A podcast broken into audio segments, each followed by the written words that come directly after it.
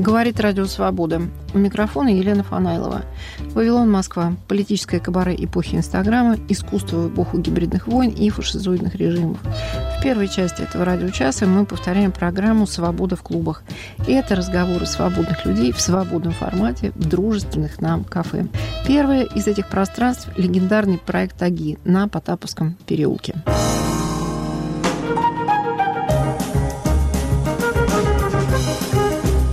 Ян Карский, праведник мира, герой польского сопротивления Второй мировой войны, один против Холокоста, один против антисемитизма. Человек, который пошел в Варшавское гетто и рассказал о том, что видел Черчиллю и Рузвельту, но ему не сразу поверили. Фильм режиссера Славомира Грюнберга вышел в 2016 году. Мы обсуждали его с российским продюсером фильма Евгением Кинделесом и с Дариушем Клеховским. На тот момент директор директором Польского культурного центра. С момента российского вторжения в Украину центр закрыт. В записи Владимир Познер и Сергей Юрский. Они были голосами фильма. Критик Анна Наринская. Переводчик книги Ян Карский «Я свидетельствую перед миром» Наталья Мавлевич. Автор предисловия Марек Радзивон, заместитель главного редактора газеты «Выборчий» Варшава. Прекрасное лицо плачущего Карского я впервые увидела несколько лет назад э, в фильме «Шоа» Клода Лансмана, который, наверное, впервые заставил говорить Карского после почти 40-летнего молчания. Он написал свою книгу в 1944 году, и только в э, начале 80-х Лансман попросил его вновь вспомнить свой опыт и подпольного курьера, и человека, который впервые рассказал миру о Холокосте. Причем Карский рассказывал о Холокосте трижды. Сначала он вез доклад э, польскому правительству в изгнании, потом он вез доклад или там микрофильные свидетельства в Лондон, британскому правительству и кругам Черчилля, и, наконец, э, в Америку.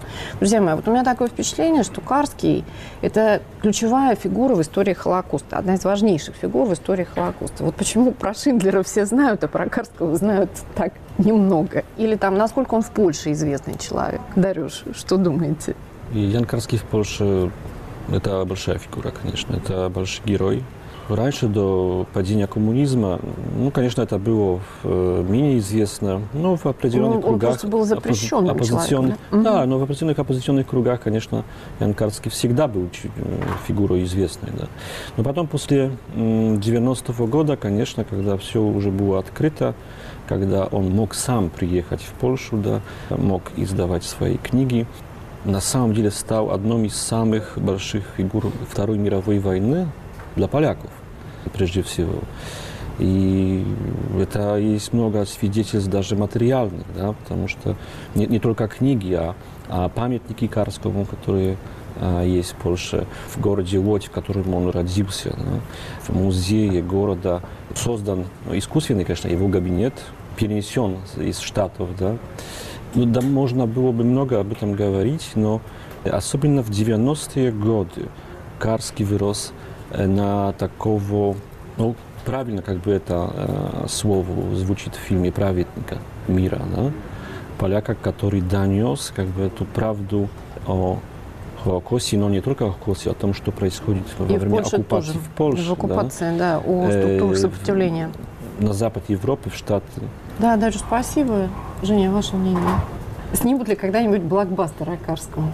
Ну, вообще говоря, это был была моя первая мысль, когда я прочел книгу Карского. Абсолютно. Потому что, конечно, я давно не сталкивался э, с такими историями, которые действительно просятся так сказать, на экран, э, и которые настолько кинематографичные, в которых есть такое огромное количество совершенно невероятных поворотов, невероятных жизней множественных, да, потому что он прожил, конечно, жизнь э, жизни. многих людей Да, сразу. правда. И ничего сильнее, чем, собственно говоря, сам Карский и его лицо, э, не, так сказать, говорят об, э, так сказать, его истории, об его миссии. И когда он выступает, дает интервью, притягивает внимание огромное. Поэтому я понимаю, почему его правительство Польши в Лондоне отправляло к большим фигурам вот этого времени. Потому что он сам, как свидетель, как бы своим образом давал это свидетельство. Он тоже. очень убедителен, это правда. Очень убедителен, Он да. говорит о себе, впрочем, довольно иронично, что я как просто очень хороший граммофон. У меня отличная память, и я э, запоминал все, что мне показывали. Я предлагаю нам сразу посмотреть самые тяжелые эпизоды фильма и самые тяжелые эпизоды книги «Я свидетельствую перед миром». Это его поход в гетто. Собственно говоря, невозможно было рассчитывать только на фотографии, на микрофильмы. И люди, руководившие тогда польскими евреями, попросили его, зная уже его качество, они попросили его запомнить все, что он увидит в гетто. Вы не видели всего, многого не увидели. Не хотели бы вы еще раз туда сходить? Я пойду с вами. Хочу, чтобы вы увидели все. Я пойду. На следующий день мы снова пошли в тот же дом, тем же путем. В этот раз я был более подготовлен. Заметил еще кое-что. Вонь. Вонь. Грязь. Удушающая вонь. Грязные улицы. Везде нервозность, напряжение. В какой-то момент евреи бросились в рассыпную. Я не понял, что случилось. Проводник, идемте, идемте. Мы вбежали в какой-то дом, постучали в дверь. Откройте, мы евреи. Он ведет меня к окну, и я вижу ужасное. Двое мальчишек, Гитлер-Югент, весело прогуливаются, смеются. В какой-то момент один из мальчишек достает из кармана пистолет и начинает стрелять. Стекло где-то разбивается. Голос а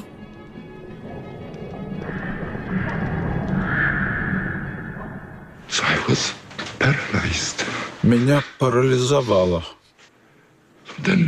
Какая-то женщина взглянула на меня. Вероятно, она поняла, что я не еврей. Она обняла меня. Уходите, уходите. Нехорошо вам тут быть. Идите, идите. Мы ушли из этого дома, а потом и из гетто. Я больше не мог. Но написал о том, что видел. Да, это был не наш мир. Он был против человеческой природы. И я не был частью этого мира. Я никогда не видел ничего подобного. Никто не писал о такой реальности. Я нигде такого не видел ни в театре, ни в кино.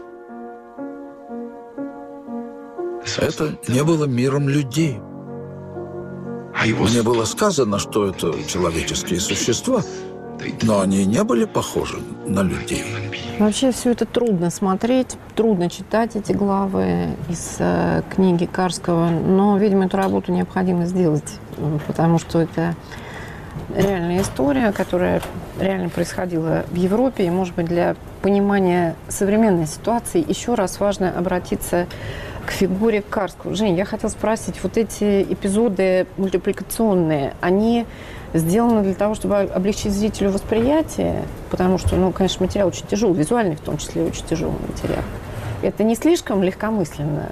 Это очень непростой вопрос, потому что задача перед, собственно говоря, нами всеми стояла, как сделать фильм, э, который, с одной стороны, был бы рассчитан на достаточно широкую аудиторию, фильм, который можно выпустить э, и в кинотеатрах, и показать по телевидению, а с другой стороны, передать весь ужас этой э, так сказать, истории, которую мы рассказываем.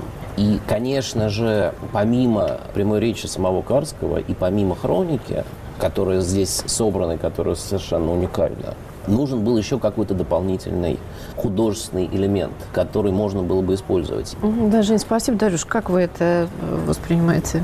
Э, Ну, это метод, который э, используется очень часто сейчас, мне кажется, в- особенно в такого рода историях, когда он появляется между речи а, Карского, а документальными съемками, кадрами. Это есть этот момент просто не, такой передышки. Это, мне кажется, нормальный, хороший ход, да, потому что кадры, которые мы видим, э, реальные кадры из гетто, плюс убедительный голос, убедительная как бы э, речь самого Карского. Жень, пожалуйста. В этом фильме, естественно, учтен опыт фильма Лансмана Шоа.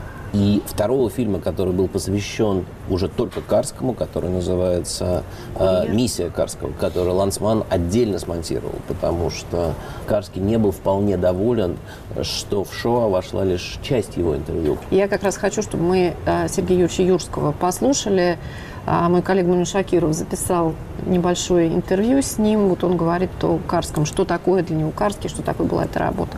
Когда я увидел его на экране, этот человек вполне поразил меня как герой, живой герой, который разговаривает уже не в смысле главное действующее лицо, а человек, который совершает героические поступки.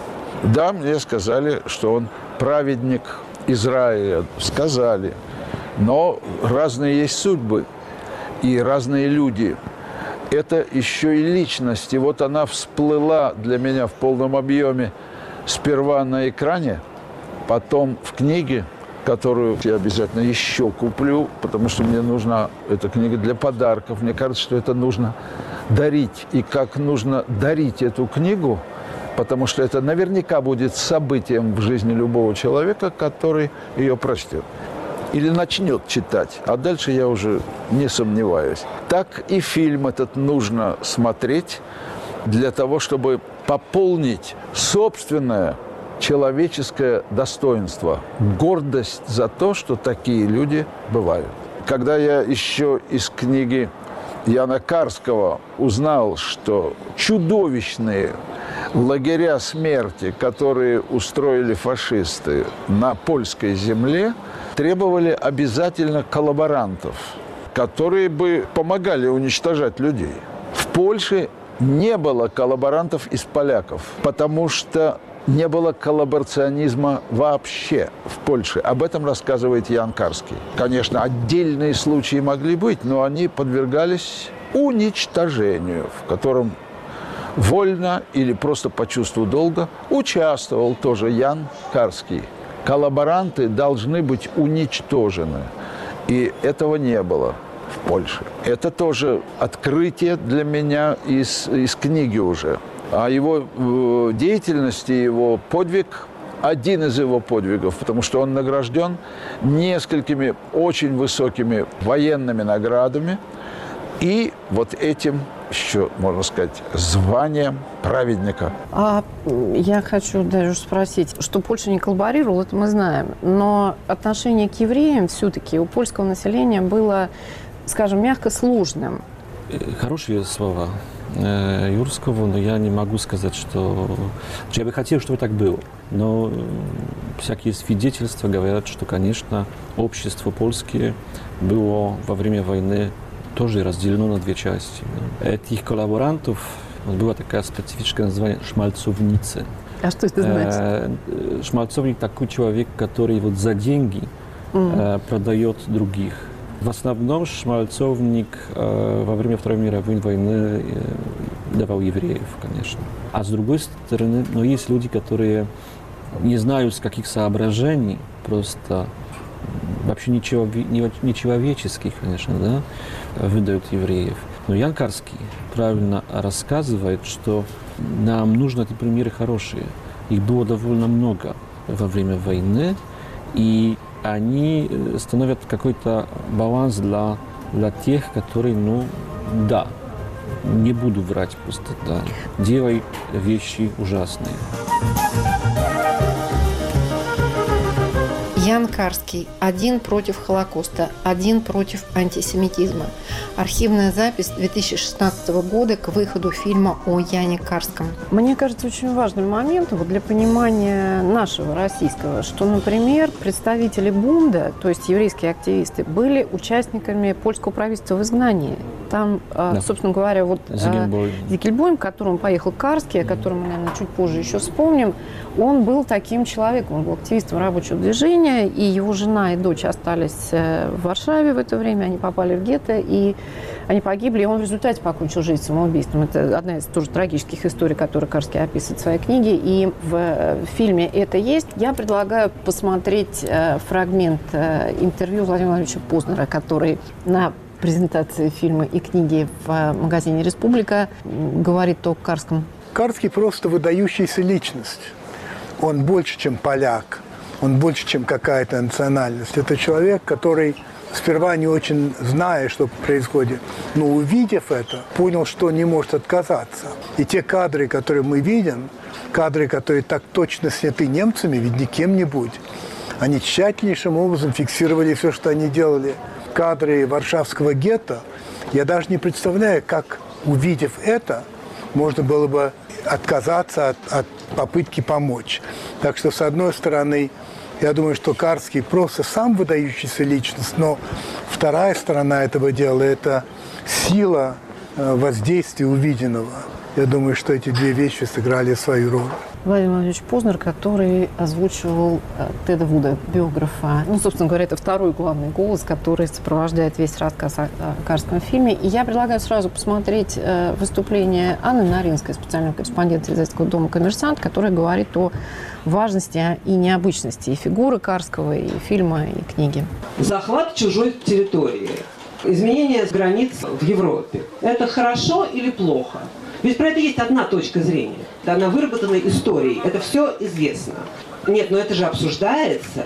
Да, вот оказывается нет. Это хорошо. Нет. Вот есть некоторые вещи, которые решены. Про них известно все, да. Или, например, являются ли все, ну я не знаю, люди равными, независимо от сексуальной ориентации, от того, от всего. Нет, давайте и это обсудим, потому что оказывается, может быть, это не так. И давайте это в Думе обсудим, на комитетах и комиссиях.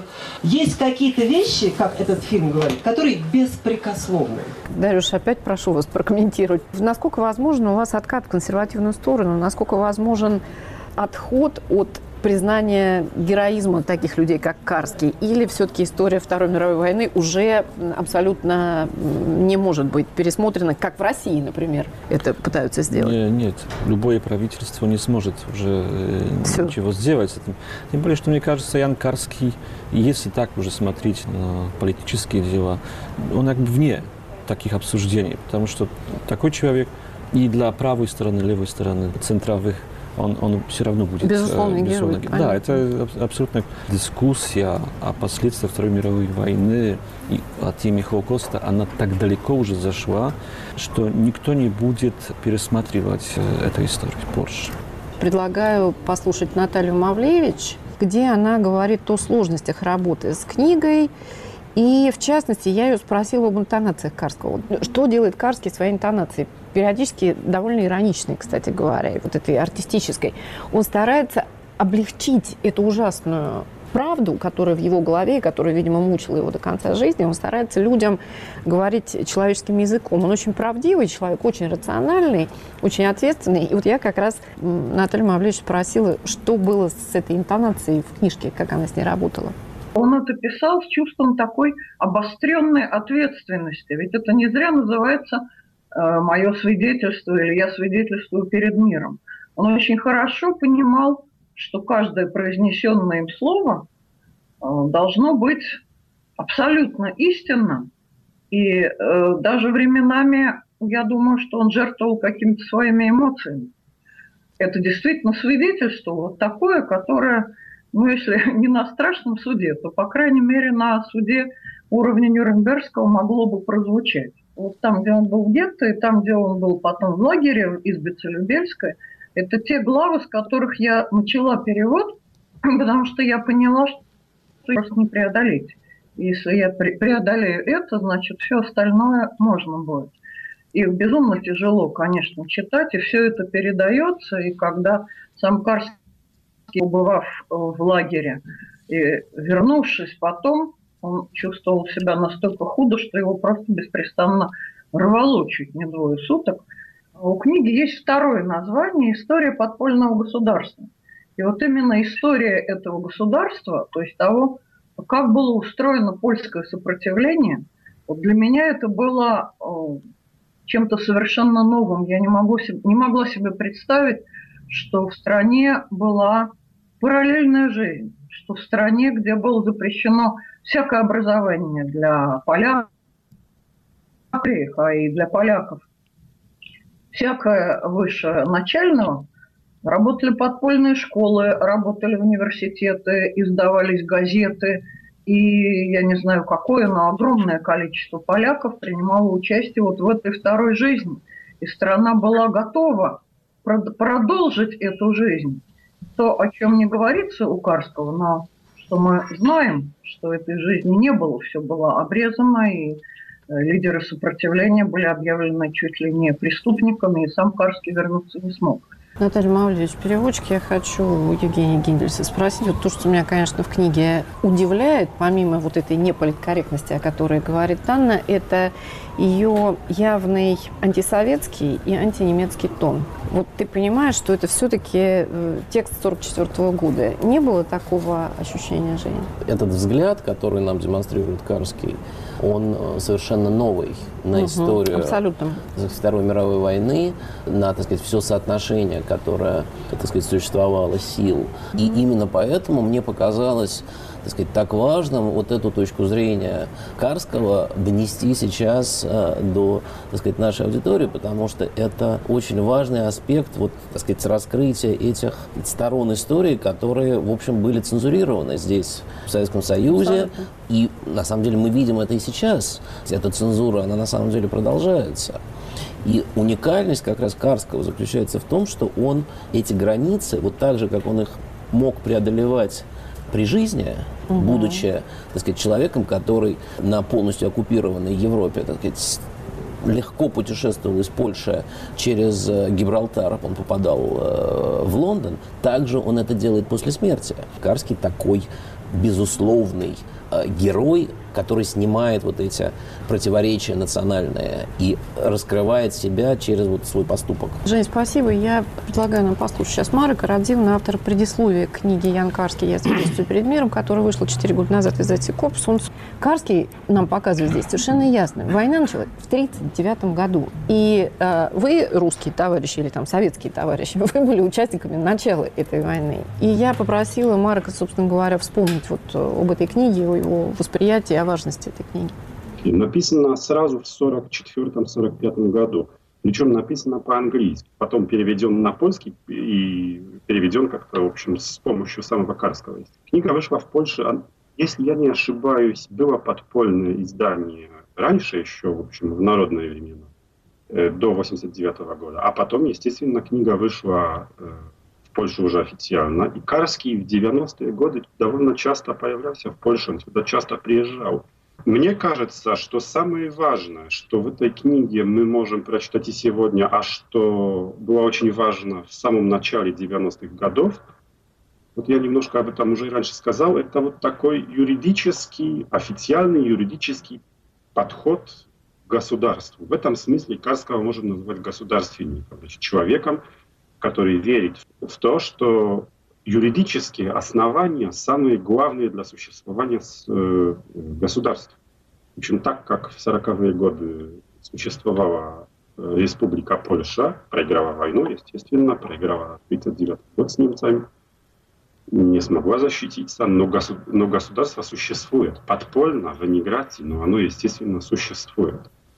И мне кажется, что это, это самый главный вывод, который мы в этой книге могли тогда и сегодня тоже можем прочитать. Взгляд Карского на независимую Польшу после 1989 года и взгляд на независимую Польшу и на независимый порядок независимых государств, ну это случилось в 89-91, но могло, не знаю, и раньше. Тут Карский этих сроков не определяет.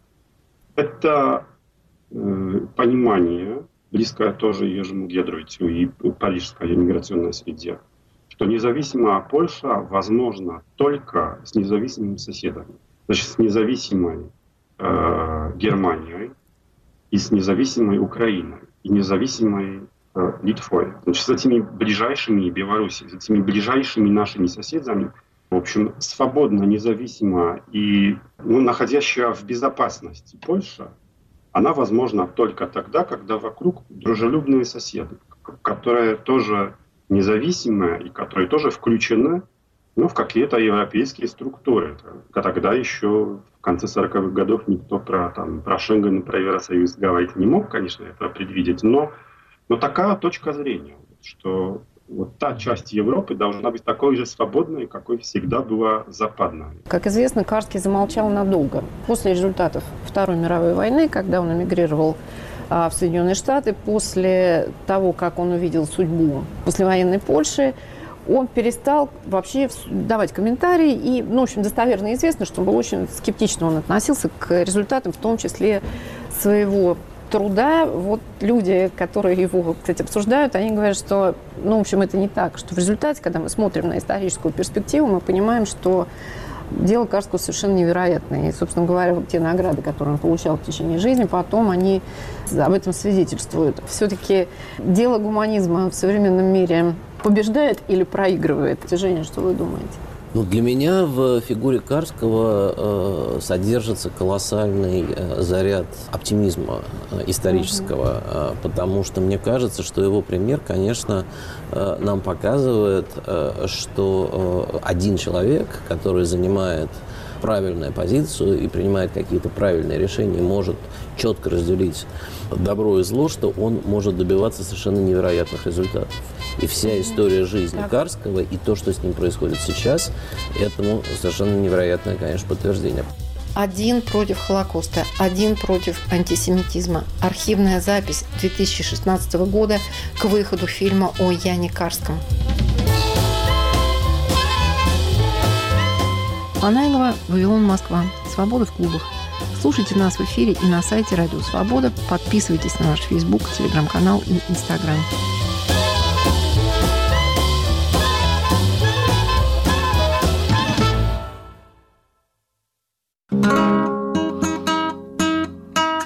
Привет, это Полина Галуева и Виктор Кульганик в подкасте «Наш сосед Галич». Я не уехал, меня заставили. Мы разбираемся, почему сейчас многие стали возвращаться к творчеству Галича. И как его жизнь и судьба перекликается с реалиями наших дней. Уезжайте, уезжайте за таможни и облака. Слушайте нас на всех подкаст-платформах с 20 октября.